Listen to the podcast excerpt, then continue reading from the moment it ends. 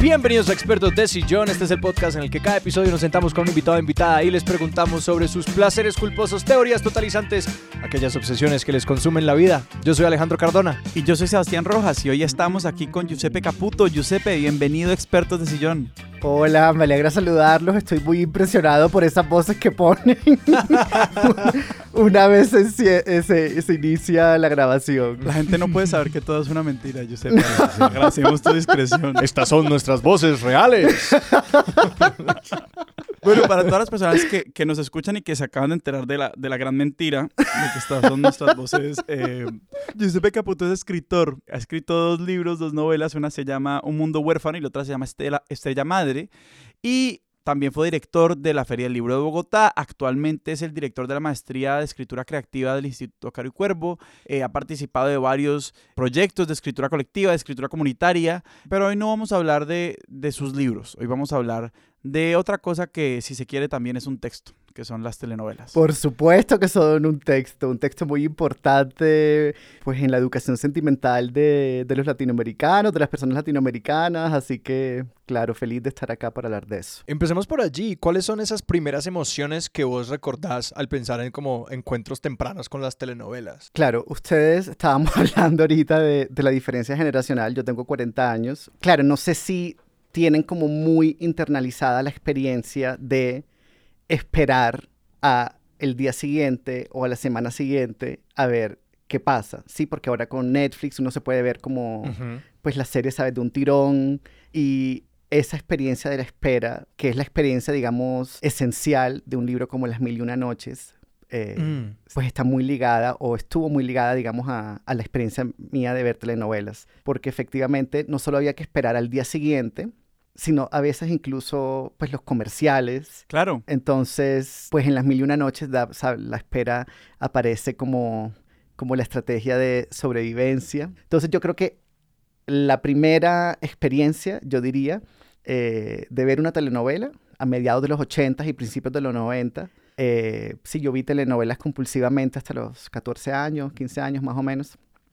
Eh, fue esa, la de la espera como un tiempo necesario de cultivo, digamos como entonces en esos momentos en que o se iba a comerciales o se esperaba al día siguiente, pues había todo tipo de conversaciones, diálogos con eh, mi mamá o mi abuela, mis tías, etcétera, sobre qué podría estar sucediendo, qué podía pasar más adelante, etcétera. Sí, que de entrada ya es una manera completamente diferente de, de relacionarse con la televisión y que como tendemos a olvidar como lo radicalmente distinto que era como esa simultaneidad, porque ahorita es como, no, ahora tú ve y vete toda la serie y me cuentas qué te parece.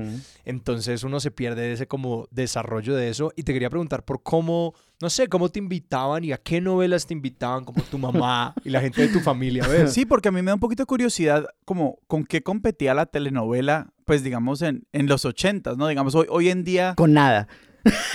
ok, exacto. nada podía competir con ella. ah, no, no, no, no tenía competencia, pero había quienes aspiraban a reemplazarla al menos. O sea, ¿había competencia por tu atención? Esa era un poquito la pregunta. O la telenovela, digamos, también simplemente como que estaba, siempre estuvo allí y vos te, también la elegiste. Sí, exacto. Y ella me eligió a mí. no, pero lo que iba a decir que con la espera digamos, como otra experiencia, pues muy cercana a esa espera que mencionaba, como es justamente como la experiencia colectiva de ver la telenovela. porque, sí, porque, no, porque eran muchas personas frente al televisor, no solo viéndola, sino gritándole a los personajes, tirándole objetos al televisor, si no sé, si algo pasaba, ¿sí? Entonces, para mí la telenovela tiene algo que yo admiro mucho y es que genera un compromiso ético en el televidente a veces como que de formas muy despreciativas se dice como, no, es que tal culebrón, el melodrama, etcétera. Pero muchas veces uno está viendo o presenciando, digamos, como una desgracia, una injusticia que le está pasando a los personajes. Y esas desgracias y esas injusticias, yo también rescato mucho que tienen nombres propios y son personas concretas. Es decir, cuando hablamos de la buena y de la villana o del villano, ¿sí? Vemos es que unas personas específicas están haciendo unos daños concretos a otras personas específicas y que casi siempre, muchas veces, esas personas específicas son de unas clases altas que están generando una serie de, de gracias, ¿sí? Como en personas que vienen pues, de clases populares. Ese compromiso ético que, que, que, se genera, digamos, pues me parece clave también para, pues, para pensar nuestras propias historias eh, sociales, políticas, porque creo que en Colombia podemos tender a, a pensar que la violencia y la desigualdad son como estas realidades que no tienen responsables concretos. Y yo creo que en la telenovela la injusticia, la desgracia, eh, la desigualdad dejan de ser abstracciones y se ve muy claramente, digamos, quiénes son los responsables de esto. Yo creo que eso sí es una gran em, pues, enseñanza pues ética y política. Y antes de, entrar, digamos, a, toda esa dimensión ya social y política de, la telenovela como, pues en su, en su habilidad de reflejar nuestras realidades y las realidades de, de, nuestra región y de nuestro país. Contanos un poco sobre quiénes eran esas personas que estaban viendo televisión con vos, porque si bien hablaste al principio de, de esta idea de educación sentimental, pero que también era una experiencia colectiva y algo que me parece muy interesante, o digamos, yo, yo recuerdo mucho, yo veía telenovelas sobre todo con mi mamá y pues siempre estaba este tema de uno como pues niño o adolescente, había cosas que yo no entendía, ¿cierto? había cosas que me tenían que explicar. Y siempre me, parece interesante esa, ese nivel de mediación que ya existe como de estos adultos que lo están acompañando a uno, medio también a participar de algo que al menos se supone que es de adultos, porque la telenovela siempre cuando va a arrancar dicen, este programa puede contener escenas de violencia o sexo moderados, eh, yo no sé qué, se recomienda la compañía de un adulto. Entonces, hablan, háblame de esos adultos que estaban ahí. No, yo veía sobre todo con, con mi mamá, con mi hermano, que es, unos años mayor que yo, eh, mi papá no le gustaba, y con Margarita, eh, Margui, que era la empleada en, nuestra casa, y sobre todo con ella, ella era la que más interactuaba con el televisor. que me encantaba porque le tiraba eso como, le tiraba como, eh, ¿sabes? Servilletas arrugadas, así, cuando salía la billar, como ese tipo de, de, interacción. Y estoy recordando un ensayo, bueno, la, la extinta revista Arcadia. La ex revista Arcadia. Exacto. Hizo un especial hace unos años sobre la educación sentimental pues, de América Latina y había un, un texto, un artículo de Alberto Barrera Tisca, ¿sí? el escritor venezolano, pues sobre la telenovela. Y ese, mm, ese texto se llamaba El amor nunca falla. Eh, pero entonces recuerdo que él, él, decía que una vez le preguntó eh, pues a una mujer como por qué veía tanto, tanto telenovela y la mujer eh, pues respondió no porque es que uno llora muy bueno entonces yo creo que en esa respuesta hay algo muy profundo porque es decir es muy fácil entender esa respuesta como que la telenovela fácilmente manipula o subyuga sentimentalmente a quienes la ven, pero yo lo que creo es que en ese llanto se forma un diálogo un diálogo de duelos. Entonces, pensando en estas personas que veían las telenovelas conmigo y que en los momentos en los que lloraban, que era justamente cuando ocurría una desgracia, sí, por ejemplo, yo recuerdo especialmente novelas como Cara Sucia, que era una venezolana, la protagonista era Sonia Smith y Miguel Ángel Dávila. Claramente muy jóvenes para ubicar esa referencia. y luego estaba Agujetas de color de rosa, bueno, y ambas telenovelas eh, son personas que lo pierden pierden absolutamente todo y que conocen la desgracia. Y, por ejemplo, Simone Bale dice que la desgracia siempre es muy difícil de articular, de expresar y que los desgraciados muchas veces necesitan ayuda para encontrar las palabras que los ayuden a, mm. a, expresar eso. Pero yo sí creo que la telenovela muchas veces lo logra expresar y que cuando se, se llora también es porque se está formando un diálogo de duelos. Es decir, cuando la villana le hace un daño a la buena, ¿sí? Entonces villana entre comillas con la buena entre comillas, porque claro, eso también se puede problematizar, ¿no? Los que son buenos, buenos y malos, malos. Pero sí, pero pero lo podemos pensar sí como arquetípicamente y entonces eh, cuando la villana hace un daño, sí, se está presentando una injusticia y se llora y cuando a la villana finalmente la vida o la telenovela o el guion, los guionistas eh, la ponen en su lugar o lo ponen en su lugar, también se está mirando, se está presenciando una reparación, una reparación psíquica y una reparación social. Y ahí también se llora.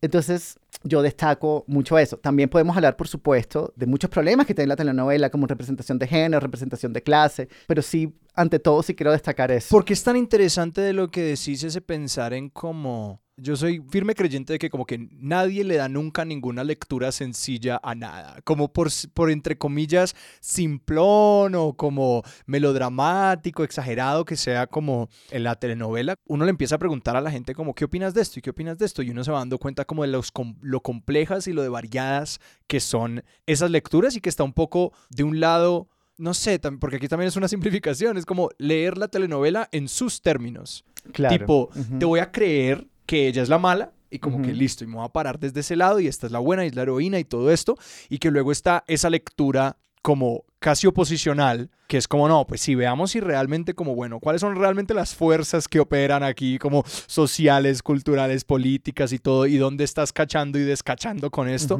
y que yo creo que hay de ambos en la lectura de realmente cualquier persona, como que cualquier persona se siente ver una telenovela y en cierto sentido es como, listo, yo entiendo esta capa que me estás presentando tú y también voy a traer yo como mi lectura de, ah, yo veo el mundo así y por ende esta villana me parece mucho más villana o no tan villana. Exacto. También hay algo profundamente conservador y es que en muchas telenovelas sí está esta idea como de, mm, de recuperar como un privilegio perdido, o sea, tipo... Eh, La restitución siempre está muchas veces en el centro de las telenovelas. Y una cosa que me impresiona mucho siempre es esta idea de querer, casi siempre más que, obviamente todo esto tiene como una dimensión material, ¿no? La gente que está, pero lo que decir es esta obsesión como con el linaje. Exactamente. y, eso, y eso es muy conservador, o sea, que es como la chica pobre o el chico pobre que resulta que eran hijos de un millonario y entonces como que la telenovela es como que, como de volver a ese, o sea, como al verdadero, entre comillas, origen social, ¿sí? Y ahí, claro, también en muchas, pues en muchas telenovelas también ocurría pues esta idea de que el encuentro de clases solo solo puede producir cosas malas y, o de hecho la muerte, como por ejemplo, bueno, los victorinos se puede entender como una serie, bueno, ¿saben? cuando quiero llorar no lloro, también está muy jóvenes, no saben, ¿no? Nito, eh, la, la, primera línea del Wikipedia de los victorinos. Eh, bueno, los victorinos fue una serie, telenovela, sí, se puede pensar como serie porque además fue corta, colombiana, en la que eh, tres mujeres de diferentes eh, estratos sociales. El día de San Victorino, eh, pues tienen a sus bebés. Y entonces hay una profecía que decía, cuando Victorino encuentre a Victorino y otro Victorino, Victorino morirá. Entonces digamos como que la intriga de la serie era... ¿Cuál de los tres va a morir? ¿Cuál, exacto, si serían los tres, cuál de los ah. tres, si sería uno, etcétera. Pero claro, entonces su esencia es el miedo el miedo a que las clases sociales se encuentren. ¿sí? Porque los tres nacen obviamente, claro, en orillas distintas del mundo, por ponerlo de alguna forma. Claro, entonces uno era millonario, uno era clase media y pues uno era pobre. Y entonces, pues al final eh, se encuentran en el atraco de un banco, bueno, el rico va a sacar plata, el victorino de clase media se, eh, se unió a un grupo subversivo y entonces van a, sí, van a hacer algún, no me acuerdo si, eh, como atracar el banco o sí, hacer, van a hacer algo en el banco, pues, tomarse el banco, y, algo. y el victorino pobre va también como a atracar. Y entonces se forma una balacera y efectivamente se mueren todos. Mm. Entonces eso ahí está como esa idea de el encuentro de clases produce la muerte, pero que esa idea también está en muchas telenovelas y eso también me parece conservador, pero uno puede pensar eso, ¿sí? O también ocurre, por ejemplo, la Casa de las Flores sí se la vieron, no me digan que no. Sí, sí, sí, sí, sí. Ah, bueno, claro, porque... Yo no. Bueno, La Casa de las Flores a mí me encantó porque, claro, aparece Verónica Castro, que fue un ícono, sí, como un ícono de, de, las telenovelas, pues ahora fumando marihuana, etcétera, que se sabe muy divertido. Eh, y claro, y juega o sea, es como una mezcla de serie y telenovela porque, digamos, eh, es claramente como una reelaboración de Desperate Housewives, también de Arrested Development, pero también de, de novelas como Los ricos también lloran. Sí, sí, sí. Y ahí en esa serie se puede ver muy claramente cómo las clases altas se vivifican de las clases populares porque en realidad lo que ha mantenido, digamos, a flote... Lo que mantiene a la casa grande es la casa chica. Es la casa chica, exacto. que es, o sea, es decir, el, eh, la casa de las lores porque se le cayó la F. Así como la la taberna, la taberna mantiene la floristería, exacto, y la casa eh, pobre, o sea, la, de, la, eh, del amante, del, o sea, del, del, patriarca, digamos, que es la casa pobre, exacto, mantiene la casa rica y eso se dice explícitamente, ¿sí? Cuando mm, uno de los hijos ricos dice como, pero ¿qué es este tugurio? Y la hija que sabe todo le dice, pues no critiques este tugurio porque esto fue lo que te, lo que te pagó los estudios en Nueva York, ¿no? Entonces, sí, para mí sí, sobre todo como que eh, en ellas hay un gran gran aprendizaje pues de clase. Yo que pienso de la Casa de las Flores, por ejemplo, yo siento que en su segunda y tercera temporada, sobre todo en la segunda, la serie o Manolo Caro, bueno, no sé, como que no entendió qué es lo que hacía grande a la serie. Para mí lo que le hacía grande era el abrazo a lo latinoamericano, el abrazo a lo nuestro, ¿sí? Porque era ver a Verónica Castro bailando el venado, luego Paulina, que sí, claro, claro. Cecilia Suárez cantando el Muévelo, sí, y hay una escena en la que una de las drag queens, la que, la que hace de Yuri, sí. le dice a Paulina, no, es que ahora quiero hacer de Beyoncé, y Paulina le dice, no, no, no, si quieres hacer Beyoncé, dale, a Beyoncé, pero tienes que seguir haciendo Yuri. Y para mí en esa escena estaba el riesgo, o sea, justamente estaba el riesgo de la serie, que era, que era como volverse Beyoncé y, y dejar a Yuri. Y dejar a Yuri. Yo siento que por eso fue que fracasó. Yo no sé si La Casa de las Flores es el mejor ejemplo para, para pensar en esto, pero, pero digamos algo que pasa mucho con las telenovelas, y aquí estoy pensando en Pasión de Gavilanes. Pues porque Pasión de Gavilanes es un, hasta yo entiendo, es un remake. Yo no me leí esa, ya... Ahí también se ve la, la diferencia generacional. la, brecha, la brecha generacional.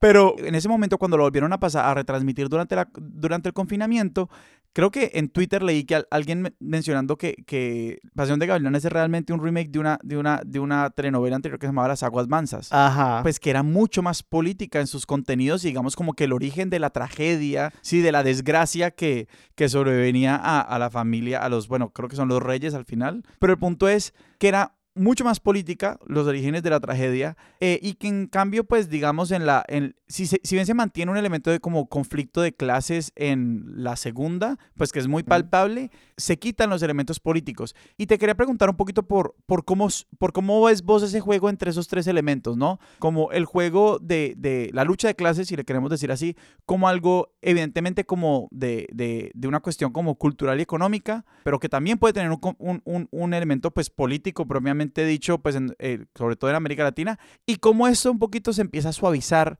con el tema del romance. O sea, hasta qué punto el romance en la telenovela sirve para aplacar como esas otras dos narrativas que pueden ser tan, digámoslo, pues al menos controversiales, sino pues mucho más, no sé, incandescentes no es la mejor palabra, pero dejémosla ahí. Sí, pues yo siento que sí, que lamentablemente, o sea, el amor, que es una gran fuerza revolucionaria, digamos, muchas veces desactiva políticamente este tipo de conflictos o este tipo como de, tensiones. Em, estoy pensando ahora, por ejemplo, en Betty la Fea. Ajá. Sí, o sea, como sobre todo... Pues, ¿Esa cuál es? Esa no la conozco.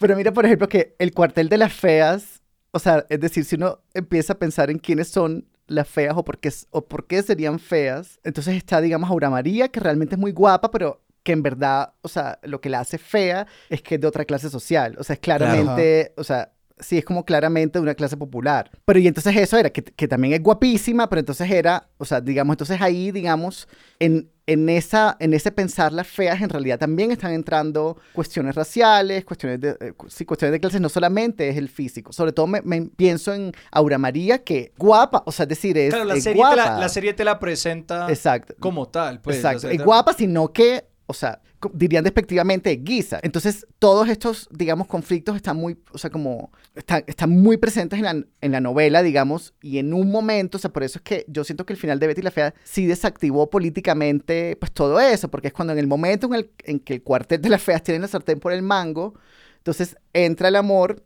desactiva esa tensión, mm. sobre todo desactiva la emancipación, o sea, que es lo más interesante. Exacto, y a eso vamos, a eso vamos. Desactiva la emancipación y entonces termina la última escena Betty en la luna de miel diciéndole don Armando a Armando. A su marido. Y Arma exacto. Y Armando mandándolo a callar y diciéndole, no hable Betty. Y ese es el final. Entonces es, sí desactivó todas las cuestiones de género, las cuestiones de raza, las cuestiones de clase, todo eso sí creo que quedó desactivado políticamente con ese final. Sin embargo, pues la serie también ofrece muchas imágenes de futuro. Ajá. Entonces también, pues uno también se inspira ahí, pues agradece eso y valora eso. Y ahí tengo una pregunta por, no sé, siento que estamos haciendo un ejercicio que, que al menos es, es interesante porque siento que las telenovelas tendemos a darles sobre todo muy duro. O sea, es como a, decir como estos son productos como basura y no tomárnoslas como en serio. Y siento que también alguna parte de mí siente también al tener muchos personajes que son como arquetípicos, es muy fácil salir a criticar los, los estereotipos que usan las telenovelas. Eh, entonces, como una versión de esta pregunta podría ser, Giuseppe, ¿cuáles son los grandes estereotipos de las telenovelas y por qué están mal? Pero quisiera escucharte hablar, sí, sobre algunos estereotipos comunes de las telenovelas, no sé si con personajes específicos, pero también en pensar como en, en si tienen elementos también o como esta idea de imágenes de futuro que sean desestabilizantes. Pues yo pienso que, es decir, cuando Betty la fea dice eh, la cabecera de la mesa está donde yo me siente, eso, eso es una imagen de futuro. O sea, sí, como ante todos los millonarios que ella diga eso, ahí hay una emancipación. O sea, o sea, yo pienso que en todas siempre se puede ver eso. Lo que pasa es que, claro, una obra es más, es más que su final, es más que ciertas escenas que uno pueda, o sea, que uno puede, mm, pues, problematizar y criticar, etcétera. Y porque de nuevo, con esto de como las lecturas complejas, una persona fácilmente puede decir como yo me quedo con la escena en la que Betty dice la cabecera de la mesa está donde yo me siente y luego el final y es como, nah, no me representa. Como así no es como yo recordaré. o uno dice que decepción ese final, pero yo sí siento que hay algo que se, que se, sobrepone pues a, pues a eso. O sea, como que hay algo político más grande que se sobrepone eh, pues a eso. Y que incluso la emoción que te provoca como de qué decepción también puede ser una movilizante, es decir, ah. o sea, movilizante en el sentido de que no ha debido ser así y entonces esa decepción puede llevar a, quien ve la serie a vivir de otra manera, como... Otras búsquedas. Sí, sí como exacto, como una, otras búsquedas políticas. Yo pienso, eh, lo que decías de que la telenovela se le da duro, yo pienso porque, es decir, como que si uno piensa en lo sentimental, sí que es como, al menos en, en mi gremio, es como lo peor que te pueden decir. Como si uno dice, bueno, ¿qué es lo sentimental? Por un lado sería lo que, lo que está desbordado de emoción. Y por lo tanto, o sea, y, entre millones de comillas, alejado del intelecto. Pero entonces ya en esa idea, pues ya hay algo equivocado y es la separación de emoción con de, de, emoción y pensamiento, pues porque están juntas y eso ya es algo la jerarquización. Exacto. Y otro ingrediente allí es como también siento que las emociones quiero decir sencillas, pero no es como la mejor palabra. Me refiero a como que, como que muy comprensibles e identificables, ¿no? Como que. Legibles. Claro, e, enormemente legibles. Tipo, sale un niño a jugar a la calle y un carro atropella a su perro. y, es como, ah, esto es sentimental. Y es como, pero igual podemos investigar qué hay allí. Como que esto, ¿cuál es el valor disminuido por el hecho de que yo pueda rápidamente entenderlo? Porque si lo comparamos con estas series como de prestigio, es como, wow, qué circunstancias tan complicadas las que llevan a las exactas mismas emociones. Claro. Y justamente eso sería, también está entonces lo sentimental es lo que te feminiza, en el sentido de que te llena el cuerpo de, em, de sensaciones, de emociones comúnmente asociadas a lo femenino. Entonces, claro, en la telenovela todo eso se activa. El llanto, el ojo lloroso, la taquicardia, la piel de gallina, el ay, de puta, capaz. Sí, todo eso te feminiza, o sea, te feminiza.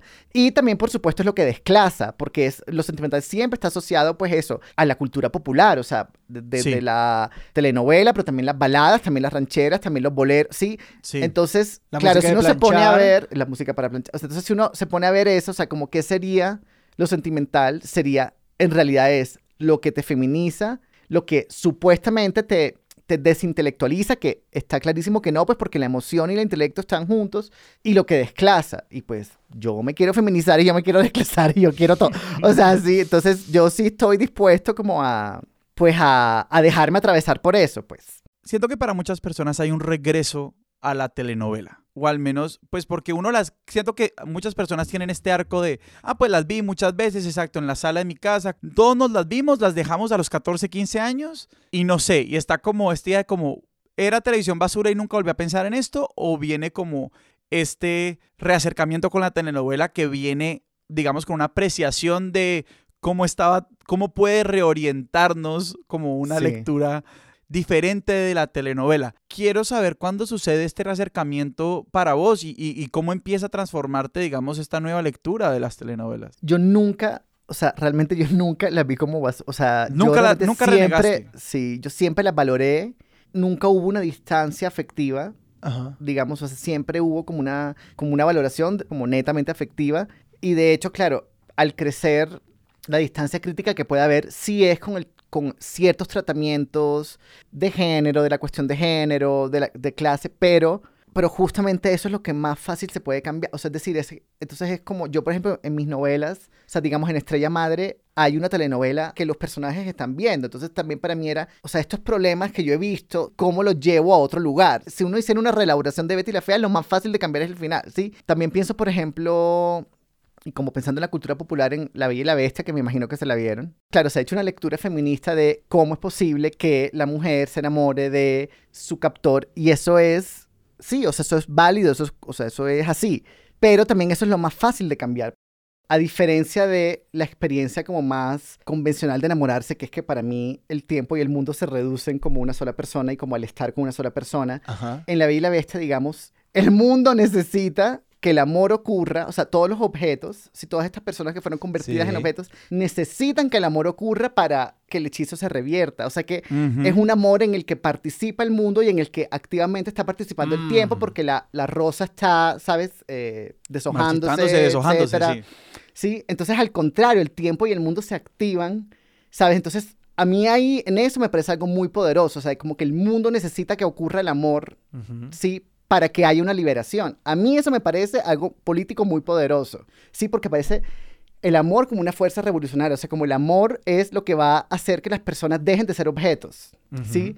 Entonces, claro, desactivar esa idea por el hecho de lo del captor y eso, que, insisto, es completamente válido, pero es lo que más fácil se puede cambiar. Entonces es eso, es como, siento que no sé, como que hay que mirar también como, no sé, tratar de ser lo más generoso posible. Y cuando digo generoso no es de ser condescendiente, sino como de de verdad meterle, o sea, meterle mente y corazón a, a ver qué es lo que está pasando ahí. Me queda la pregunta de vos, ¿cómo convivías con el desdén de los demás con la telenovela? Particularmente cuando vos te mueven como, no sé, en el mundo literario, donde pues ah, asumo que hay mucha gente que es como que va, basura y todo esto. O sea, vos, vos, les encarabas o decías allá ustedes como... No, pues yo tengo un grupete de amigos que, que aman, pero pues también ha habido muchos autores como Manuel Puig que que reivindican el melodrama. Entonces, eso de hecho ya es una discusión incluso como que, que si bien pues para mí me parece vieja, es algo como que sí, hay, yo sí creo que hay que seguir pues dando la discusión porque eso sigue ocurriendo. O sea, como ese tipo de jerarquías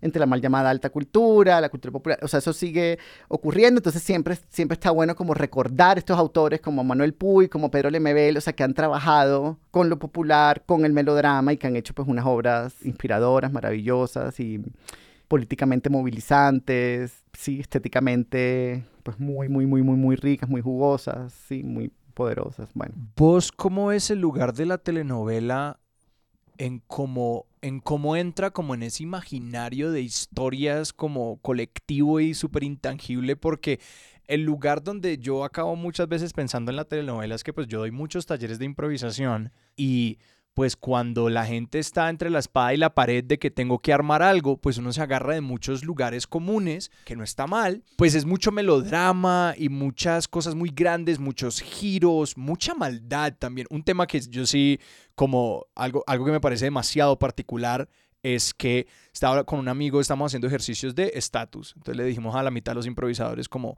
bueno, en esta escena ustedes van a tomar estatus alto. Entonces van a tener poder en esta escena, ¿no? Es la persona que está en control, tiene poder, todo esto. Y la otra persona va a, jugar estatus bajo, vamos a ver cómo nos va. Y algo que encontrábamos con total consistencia era como, en la primera pasada, toda la gente de estatus alto era cruel. Soraya Montenegro.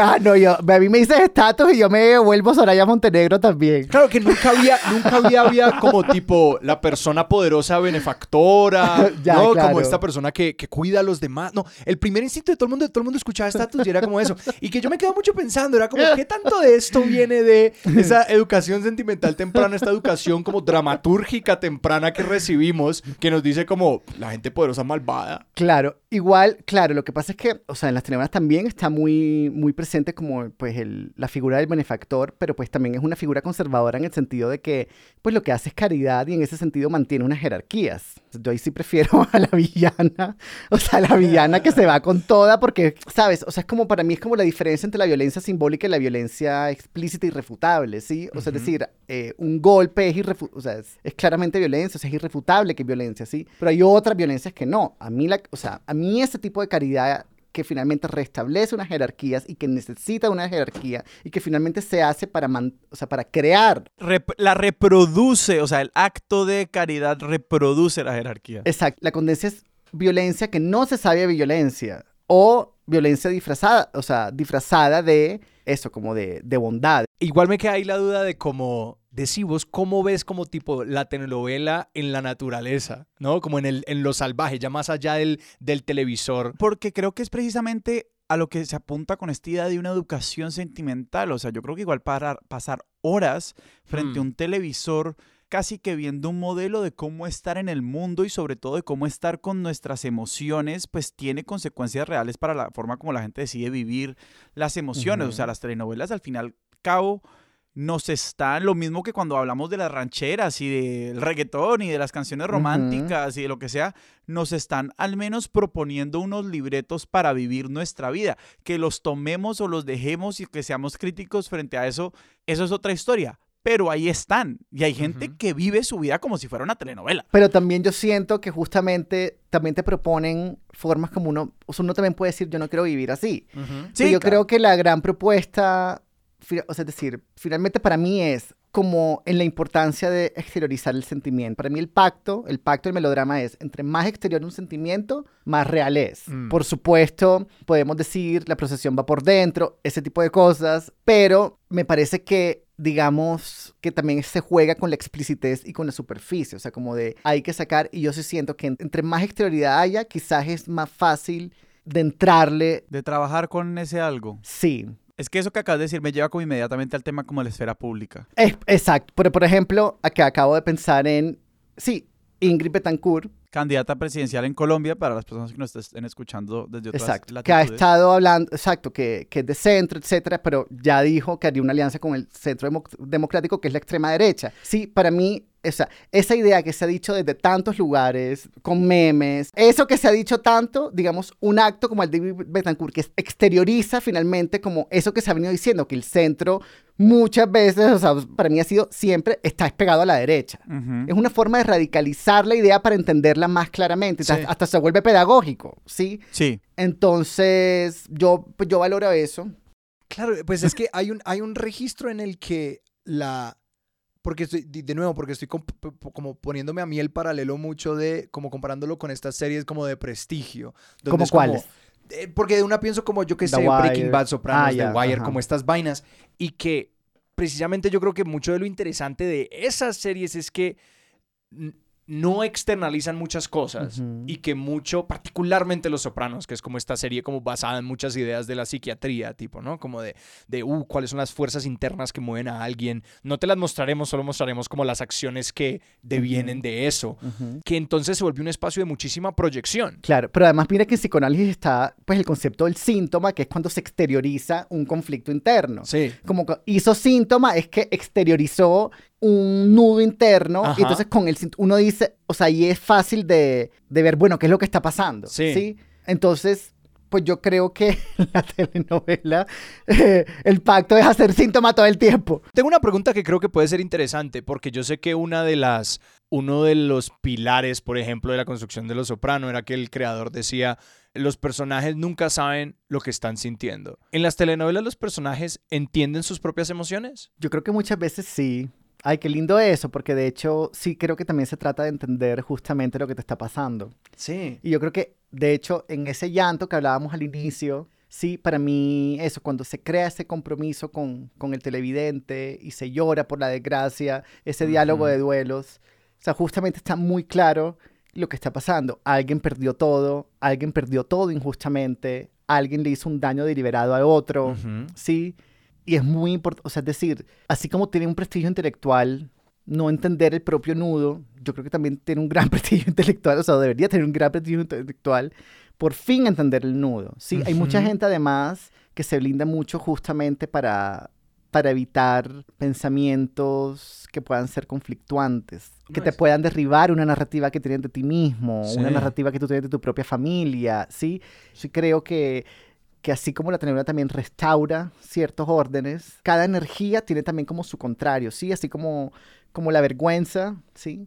La vergüenza, digamos, por la orientación sexual tiene su contrario, que es el orgullo. O sea, como que en la misma vergüenza está la energía para que salga el orgullo. En esta, o sea, en las telenovelas también está, en ese restablecimiento del orden también está, o en ese deseo de restablecer un orden social, un orden, también ahí está la energía para justamente romperlo o transformarlo o cambiarlo. Sí, en cuanto decís eso, es como, pues es muy claro para mí que no sé, también hay un tema de como el carácter y la comodidad con esas expresiones emocionales, porque por ejemplo, no sé, como mi gran tema en terapia es como la, la hacer las paces con la existencia de las emociones y como hacer contacto con esas cosas y como por eso para mí es muy cómodo como estas series como complicadas, muy intelectuales, que hablan mucho de como las reglas y su mundo y ta, ta, ta, y son estos textos súper densos de comprender y todo eso, mientras que... Se alinean, se alinean con tu estado interior, digamos. Exactamente, mientras que eh, como que estos, a mí siempre me sacuden mucho cuando son como estos textos como muy, muy directos, muy explícitos, en como si aquí están como todos los síntomas y los vas a entender muy fácilmente, porque entonces, claro, es como, siéntate con esa emoción, haz eso un rato, que es como precisamente lo que me cuesta trabajo. Y está algo como tan claro como el miedo, por ejemplo, a que una persona pobre ocupe su lugar, o sea, ocupe un lugar, que una persona afro ocupe,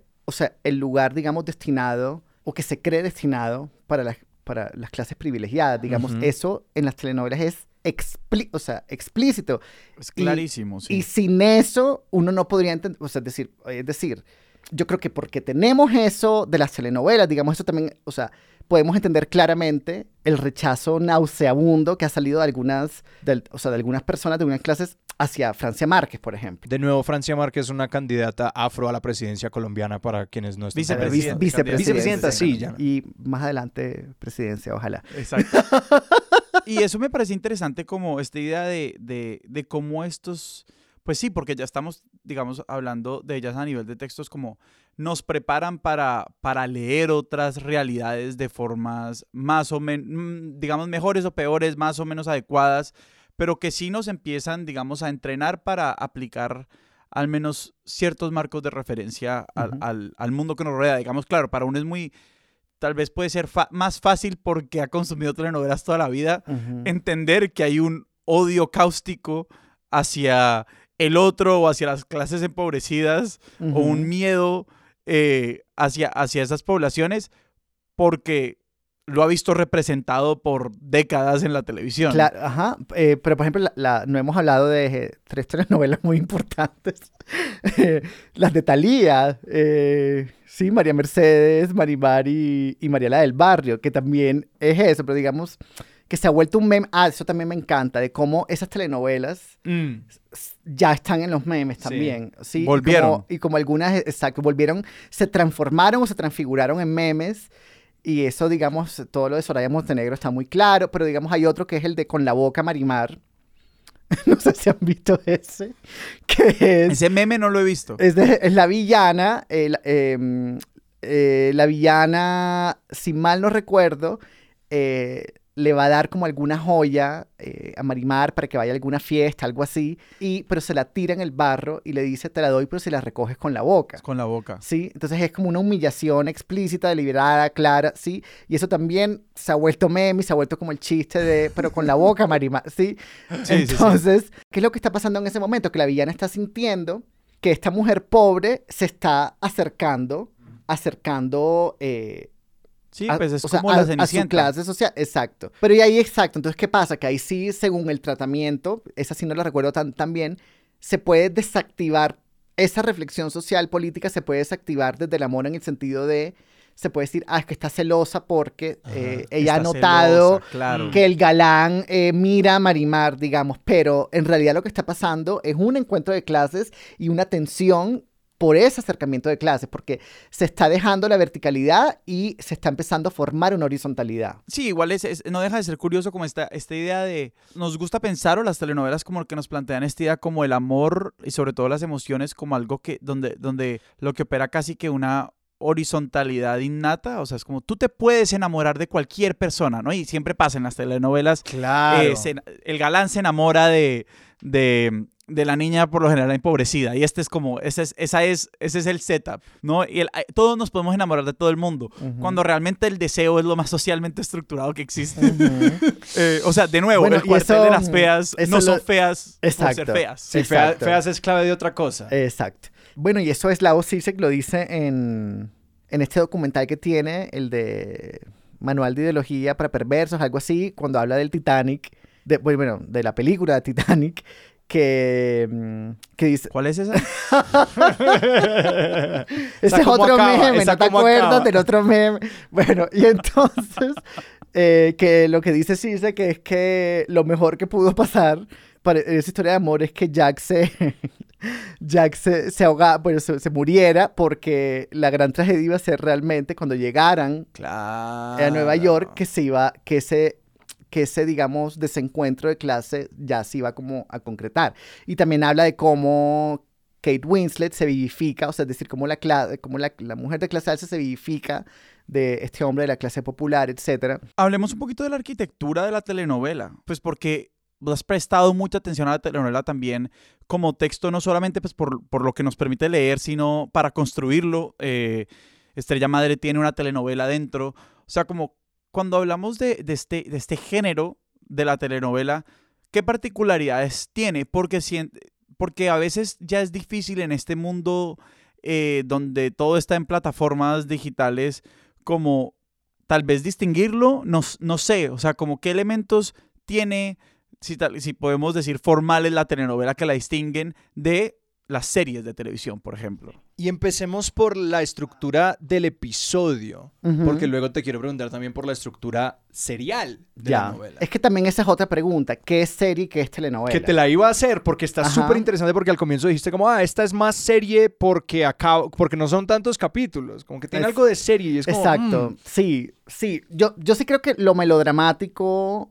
o sea, y eso, y la exterioridad de la emoción, clasificarnos, entender, y me parece que sí se entra como un terreno ahí como movedizo, como de qué es qué, y, finalmente sí creo que la pregunta interesante es a lo que se le da prestigio y a lo que no. Sí. Ajá. Pero para mí la, lo esencial es el pacto también es un pacto con la intriga, y, o sea, y, es, y hay intrigas, digamos, a largo plazo, como hay intrigas eh, a corto plazo. O sea, la típica escena que se encuentra, no sé, eh, la típica de Soraya Montenegro cuando ve a Nandito besándose como con la, entre comillas, maldita lisiada, o sea, que es como esta escena tan, tan famosa, sí, pero como que en, la telenovela eso era como que ella llega y cuando hace la, el gesto de... ¡Ah!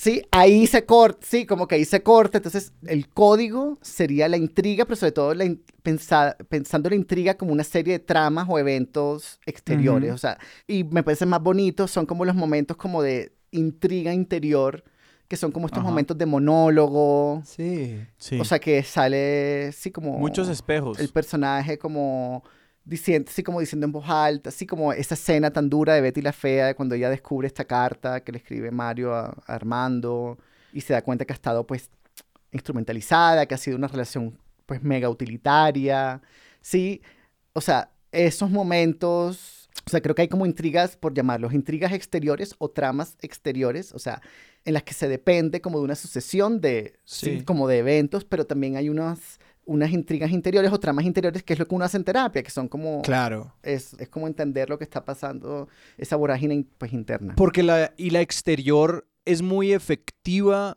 en tanto puede casi que ofrecer un binario o un rango limitado de como finales posibles, ¿no? Tipo como, y va el corte a negro después de que eh, se da el beso con la maldita lisiada, y es como que hay hay un rango bastante limitado de cosas que uno puede imaginar que pasarán ahora. Pero la pregunta es, bueno, ¿y cuál de esas será? Como de esto, ¿cómo va a suceder? Quédate para eso. Pero que en el otro es como mucho más, pues es mucho más amplio, ¿no? Es como un abanico mucho más... Eh, como con muchos colores diferentes de cómo tú vas a entender y cómo ese personaje va a lidiar con estas cosas a futuro.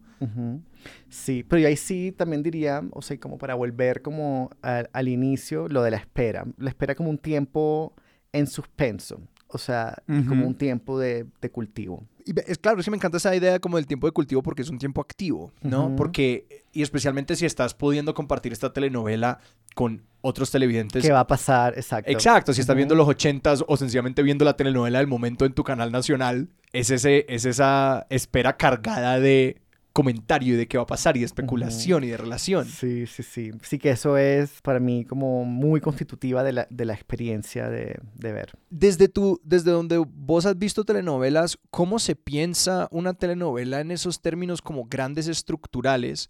Porque realmente, no sé, cuando yo pienso en, esos, en esas estructuras como tan largas, de como todas estas novelas que superan los 100 episodios, porque además el trote de la producción de una novela es loquísimo. Es decir, cómo se piensan las personas detrás de los guiones como esas macroestructuras que regirán como estos grandes arcos de personajes y que también ahí está la presión del canal que les dice, bueno, queremos 30 episodios más, 30 menos, esta telenovela no tiene un fin en vista. ¿Cómo operan esos creadores allí? Pues yo sí pienso que ahí la transacción económica, o sea, el dinero sí pues entra como a, teñir y atravesar todo y que de hecho muchas telenovelas las alargan o las acortas o las acortan por justamente por el por el rating que tienen o no. Claro. Estaba hablando el otro día con mi amiga Catalina Zuleta, que ella me contó que vio esta entrevista con algunos eh, de los actores que, de, Betty la Fea y como que a ellos les sorprendió mucho el éxito que tenía eh, la serie porque ellos estaban encerrados y, y sí se grababa casi que en tiempo real. Yo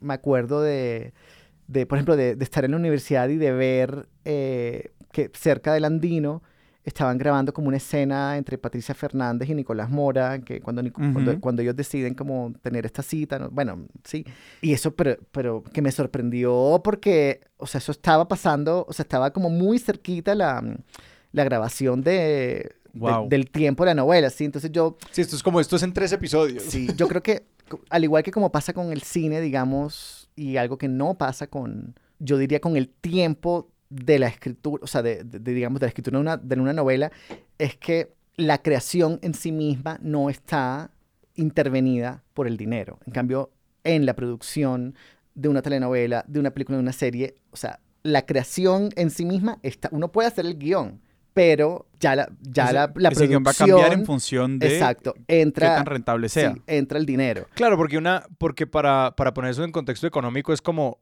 eh, un guion de cine pasa por 80 lugares de aprobación antes de que le digan listo, se hace tal y como está. Y esto está casi que escrito en piedra y puede cambiar palabra más, palabra menos. Uno vende una telenovela, asumo, como pensando en cómo se venden otras cosas, como la cadena tiene una idea de, bueno, quiénes son los personajes, cuál es como el gran arco, como de qué va esta cosa y quizás te tengo como el primer episodio y eh, delineados otros 10, pero luego es como listo, vaya vaya haciendo estos día a día, semana a semana, ah, más episodios y más episodios y más episodios. Sí, yo nunca he participado pues en una, sí, como en una producción de estas, pero, pero para mí sí es clarísimo y de hecho, de hecho sí me acuerdo mm, como que también comentarios muy así como típicos en esta experiencia colectiva de la telenovela, como, uy, no, pero la están alargando mucho. claro. Entonces, sí creo que, mm, que esa macroestructura depende mucho del, del rating y de la, Sí, sí, sí, Yo quisiera volver un poquito al tema de esto que hablabas de, al principio hablaste de una ética colectiva, ¿no? Pienso mucho en esta idea de la comunidad imaginada, ¿no? Que es, es, otra forma de, de, digamos, ah, claro, uno sabe que cosas horribles pasan en el país en el que uno vive, en la región en la que uno vive, lo que sea, pero de pronto muchas veces uno no está en contacto con esas realidades y que tal vez parte de esa educación sentimental y sobre todo como esta ética colectiva de la telenovela es que nos permite ver y ponerle nombre y apellido al menos a una representación de esas cosas tan horribles que pueden llegar a pasar eh, en los territorios en los que uno habita. Pero hay otra, hay otra dimensión de esa ética colectiva para mí, escuchándote hablar, y sí tiene que ver un poquito con, con eso que hablabas como el pacto de la espera. Eh, y en, y en, el cultivo, ¿no? Y en el conversar y en el, en el estar con otros mientras uno ve y mientras uno espera. Que creo que es como, no sé, algo muy lindo del, consumo de, estos productos culturales que fuerzan una espera, o sea, que, la tienen, digamos, por diseño incorporada, y, no sé cómo rescatar eso, o uno cómo puede rescatar eso en este momento en el que pues se consume es por demanda, porque es que acordar una espera es mucho más difícil que lidiar con una espera que nos es dada por diseño. Es que, mejor dicho, también es como la forma de entender la espera, o sea, hay muchas formas de espera. Está la espera burocrática, que es una forma de violencia y que en Colombia, bueno, en América Latina estoy seguro que, que la hemos naturalizado. Para volver a Arcadia, a la ex Arcadia, eh, cuando esa revista llegó a su edición número 100, eh, que era a lo largo de 100 años, eh, obras, digamos, que han reflejado la realidad nacional, como que la gran metáfora de ese especial era el coronel no tiene quien le escriba. Y a mí me pareció un gesto tan hermoso, o sea, tan político, ¿sí? De poner al coronel no tiene quien le escriba, sí, como en medio de obras sobre masacres, asesinatos, etcétera, porque justamente ahí la espera es una violencia, o sea, el ponerte a esperar deliberadamente es una violencia, se siente que un poder totalitario, un poder institucional está decidiendo sobre tu vida y te está inmovilizando deliberadamente y te está haciendo sentir en falta, así como también que ya se vuelve el chiste de te falta la cédula al 150%, te están haciendo sentir en falta todo el tiempo. Así como hay formas sutiles de violencia, también hay diferentes eh, formas de espera. Yo sí creo que la intriga, o sea, el pacto de la intriga también se basa en la espera, ¿sí? O sea, es decir, yo creo que todas las series ahora, incluso algo tan...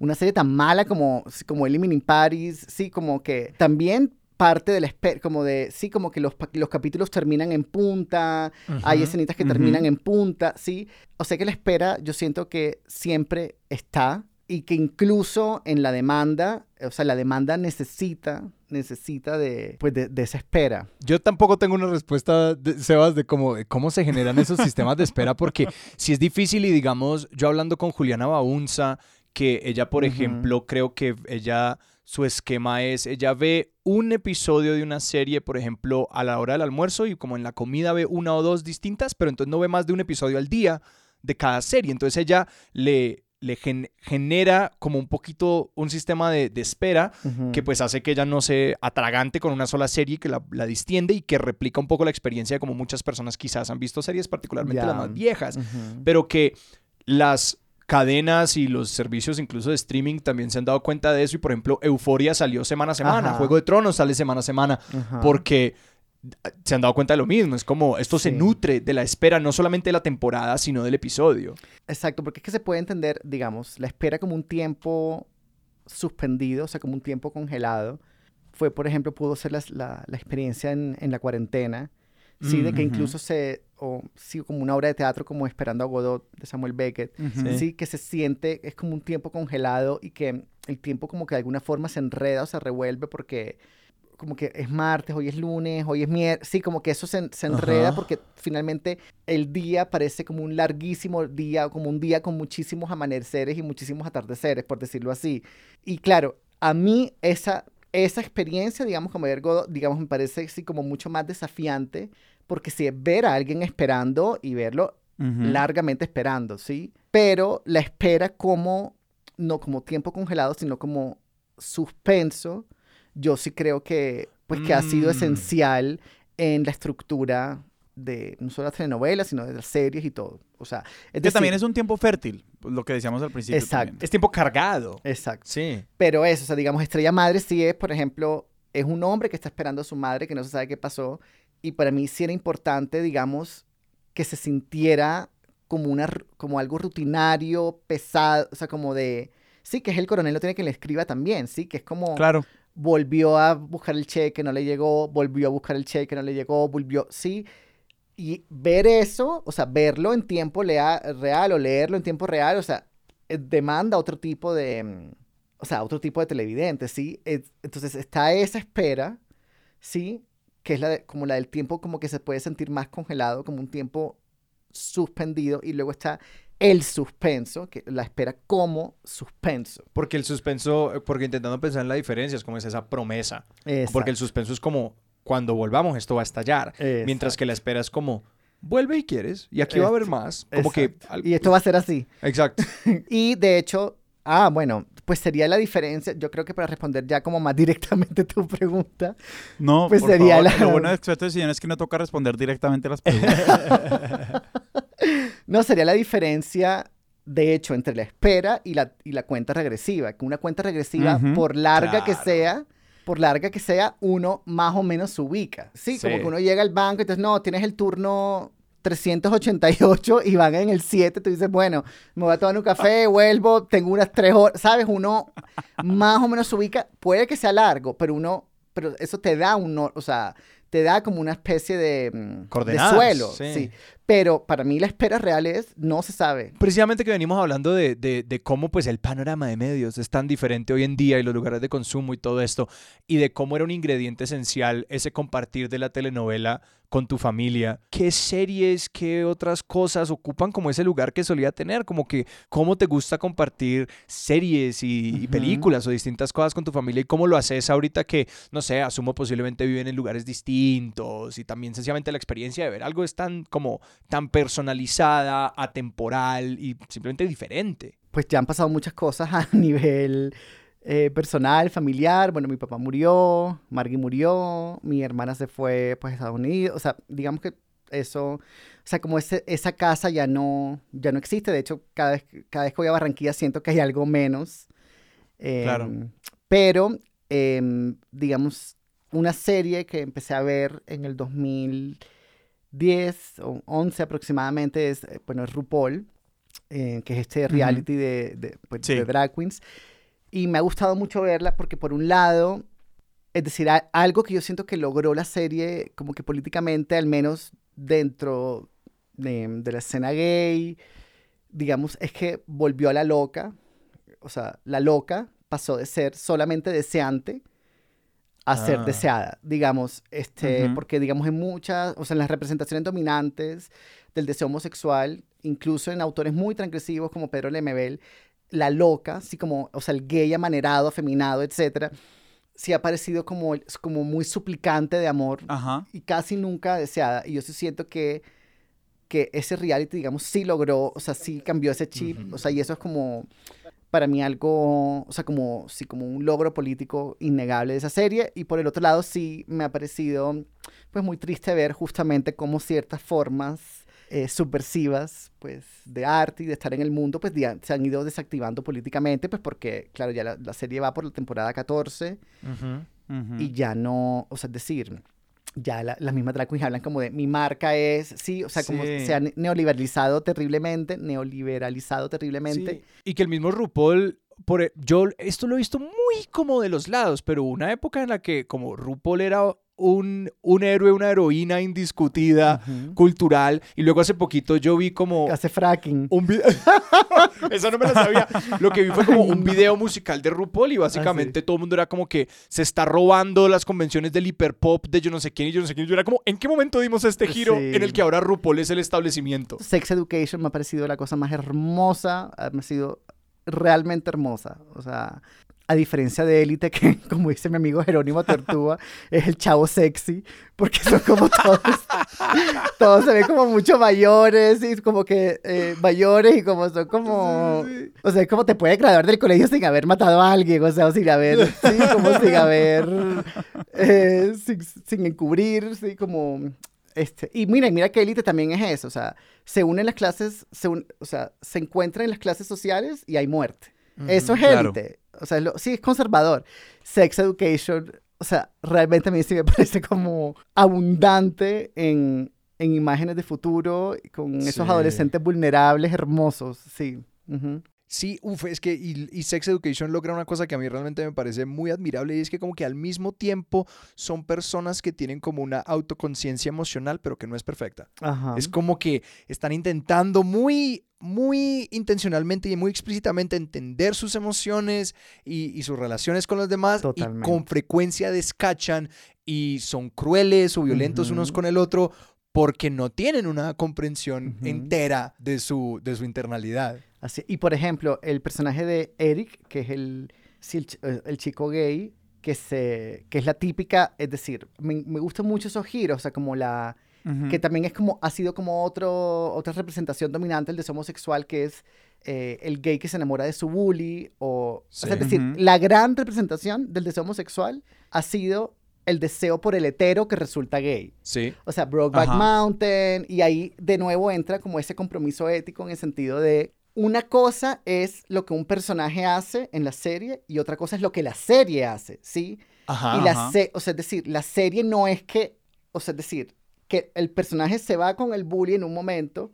pero la serie critica eso. O sea, el amigo le dice, pero ¿por qué hiciste eso? Sí, como ahí es cuando, pues también, digamos, me parece importante a veces porque como que no se diferencia como lo que dice la serie, lo que dice el personaje. Entonces, claro. ahí me parece un buen ejemplo para pensar eso. Y eso me lleva a una pregunta por digamos, está, está hay como, creo que eso también, ahorita que hablabas eh, de RuPaul, por ejemplo, y cómo se ha medio neoliberalizado, eh, por decirlo de alguna, de alguna forma, pues abre todo este, este tema de, de, qué lugar ocupan, o sea, la telenovela tiene esta ambivalencia de que, de que puede invitarnos a, a, puede proponer estas imágenes de futuros emancipatorios si uno quiere, pero también siempre implica una, una restablece unos órdenes, ¿no? Y quería saber eso cómo ha funcionado en el terreno de las imágenes y de la educación emocional en temas pues como de homosexualidad, porque por un lado la veo como una fábrica de íconos que simplemente se popularizan, digamos, desde una perspectiva como de, consumo neoliberal, por decirlo así, como muchos íconos que circulan y ya, pero también es, un, es, un, es una fábrica de violencias, pues porque también hay mil caricaturas y mil estereotipos. Y quería saber si hay, si hay eh, en esas telenovelas alguna propuesta emancipatoria en cuestiones homosexuales. Lo primero es que yo siento que todo el mundo y todos los artistas más allá de su orientación sexual, de su identidad de género. Todo el mundo tiene a su disposición em, el rayo homosexualizador o el rayo enrarecedor y un rayo normalizador. O sea, y yo creo que exacto, cuando uno ve la telenovela y uno ve como esa, como ese restablecimiento del orden, pero a la vez esas imágenes del futuro, o sea, es decir, como que la, el, o sea, estos mismos productos eh, tienen, o sea, van disparando esos rayos todo el tiempo y también uno puede ver qué rayo coge, qué no, o sea, dónde redirecciona los rayos. Y lo que te digo, o sea, es decir, el rayo, o sea, eso, RuPaul, o sea, es decir, hay identidades de género diversas, orientaciones sexuales pues, disidentes, etcétera, pero se ha vuelto o sea, es decir, dejó, para mí, dejó de, dejó de tener, de ser un rayo homosexualizador y se ha vuelto un rayo normalizador. Sí, esto obviamente se puede controvertir, etcétera, pero para mí sí ha, ha dado ese giro. Expertos de gmail.com. O también se puede decir que las dos cosas ocurren todo el tiempo al mismo tiempo, porque en verdad tampoco hay una linealidad en el sentido de, ¿sabes? O sea, es decir, pero al mismo tiempo que está ocurriendo eh, el asesinato sistemático de mujeres trans, ahora este asesino en serie, sí, en Medellín, en Bogotá, así como de, de chicos gays, al mismo tiempo que ocurre eso, que ocurre el suicidio del, del, peladito, eh, también em, ocurre pues la celebración, así como el matrimonio igualitario en otros países, o sea, todo eso siempre está ocurriendo al mismo tiempo, entonces digamos que este tipo de series también hablan a esos diferentes tiempos, o sea, que, que, que, ocurren en simultáneo, ¿sí? O sea, no, es, no hay un tiempo, hay muchos tiempos, entonces esas series, sí, como una persona que está ya más como digamos, como que ha pensado más los progresismos, quizás ya la serie le pueda resultar eh, normalizadora, pero para un peladito que está apenas creciendo en un hogar súper homofóbico, ver la serie puede ser muy emancipadora, entonces eso sí, hay que ser justo con eso, sí, como hay que ser justos. Em, este, y lo, lo que era, ah, y lo de imágenes de homosexualidad, mira que me acuerdo de una, de una, bueno, telenovela serie con Marcelo Cezanne que se llamaba Cartas a alguien, era como cartas a algo. Entonces la protagonista, no me acuerdo por qué, ella tenía que travestirse, entonces, em, o sea, creaba un personaje masculino y Marcelo Cezanne se terminaba, o sea, muy conflictuado porque a él le gustaban las mujeres, se terminaba enamorando de, pues, de ella en su versión, pues, travestida. Y de repente, como que al final de la novela, me da mucha risa porque, claro, cuando él ya dice, ok, ya me enamoré, y va y, pues, pues se le hace las paces con su creída homosexualidad. Exacto, cuando hace, exacto. Entonces le dice, bueno, mire, ¿sabes qué? Ya dejé mis chicharrones, como todos mis cacaos mentales atrás y estoy enamorado de ti. Entonces, y ella va y le dice, sorpresa, soy una mujer. Entonces, él queda como confundido y como que le pregunta di tú a la vecina mayor o que como a la sabia, algo así, algo así como la, persona con... Al sauce, sí. Sí, entonces le pregunta como, no, pero yo qué soy, no sé qué, como algo así. Y ella le dice, pues eres más macho porque descubriste a, una mujer, una, cosa así le dice como, eres el más macho de todos, una cosa así. Bueno, hemos hablado mucho del amor, hemos hablado de, del rayo homosexualizador, que es un rayo emancipatorio, que es una versión de, hablar del rayo emancipatorio y del rayo normalizador o normalizante. Eh, y eso es otra forma también de leer como, pues un poquito la conversación que hemos tenido alrededor de el amor en las telenovelas. Eh, entonces, siento que me gustaría pedirte que como antídoto a la satanización del sentimentalismo, eh, nos dieras como una pequeña síntesis de, tu visión de lo, emancipatorio del amor en las telenovelas sin dejar de lado que también puede ser muy normalizante. Pues para mí, digamos, el amor sería lo contrario del consumo, sobre todo, digamos, en la escena gay, está muy naturalizado y muy normalizado, pues el hecho de eso, de descartar personas. Eso también, bueno, también sí, hay que decirlo, eso, pasa en todas partes, ¿sí? Pero mm, en estas aplicaciones, esta idea de, sí, como de poner una cruz, así como siguiente, descartar, sí, salir. Sí, entonces esa... O el mismo gosteo, pues, desaparecérsele a la gente. Sí, entonces en esa, en esa lógica, eso, del consumo rápido, eh, del descarte, sí, o sea, como que ver a una persona decidir ser cuidadoso, decidir concentrarte, o sea, para mí también es un tema de concentración, o sea, de concentración me refiero a, de concentración como lo contrario de la dispersión en el sentido de yo soy disperso, pero pienso como en un whisky, por ejemplo, como rendido en agua, ¿sí? Lo siento así, o sea, entonces es como concentrarse en alguien y como pensar como una vida y un mundo distinto, o sea, juntos, digamos, eso a mí me parece, digamos, como revolucionario, sobre todo cuando es un amor que trasciende como a las dos personas. La posibilidad de que unos mundos se encuentren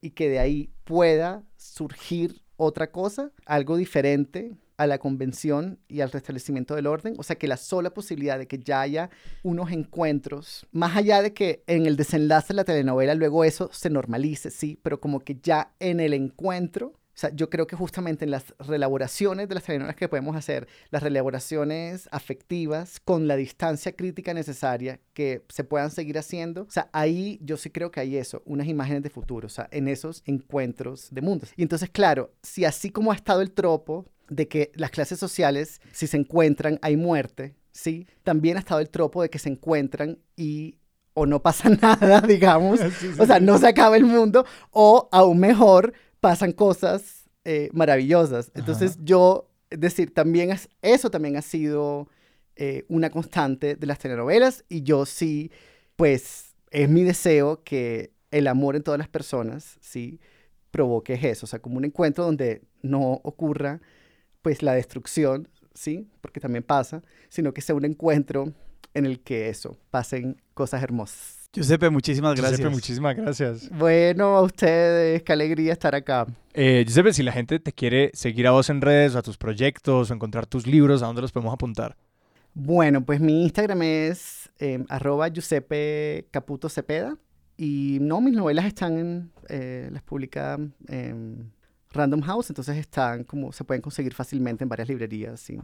¿Y se bajan? ¿Otros dónde nos pueden encontrar en redes? A nosotros nos encuentran en Instagram como arroba expertos de sillón, en Twitter como arroba expertos sillón. Nos pueden escribir nuestro correo que es expertos de sillón arroba gmail.com. También nos pueden apoyar en Patreon y eso es patreon.com slash expertosillón y también se pueden suscribir a nuestro boletín en Substack para que les llegue todas las semanas un correo electrónico con el último episodio y eso lo hacen en expertosillón.substack.com o en cualquiera de nuestras redes sociales encuentran los enlaces para esas cosas. Volviste a poner la voz impactante. Giuseppe, ¿cómo está el cielo en Buenos Aires? Nuestra música es de Juan Esteban Arango, nuestro logo de Sebastián Sebastián Márquez y Expertos de Sillón es un proyecto de Sillón Estudios producido por Sara Trejos con el apoyo de Paula Villán. Yo soy Alejandro Cardona. Y yo soy Sebastián Rojas. Esto fue Expertos de Sillón. Hasta la próxima.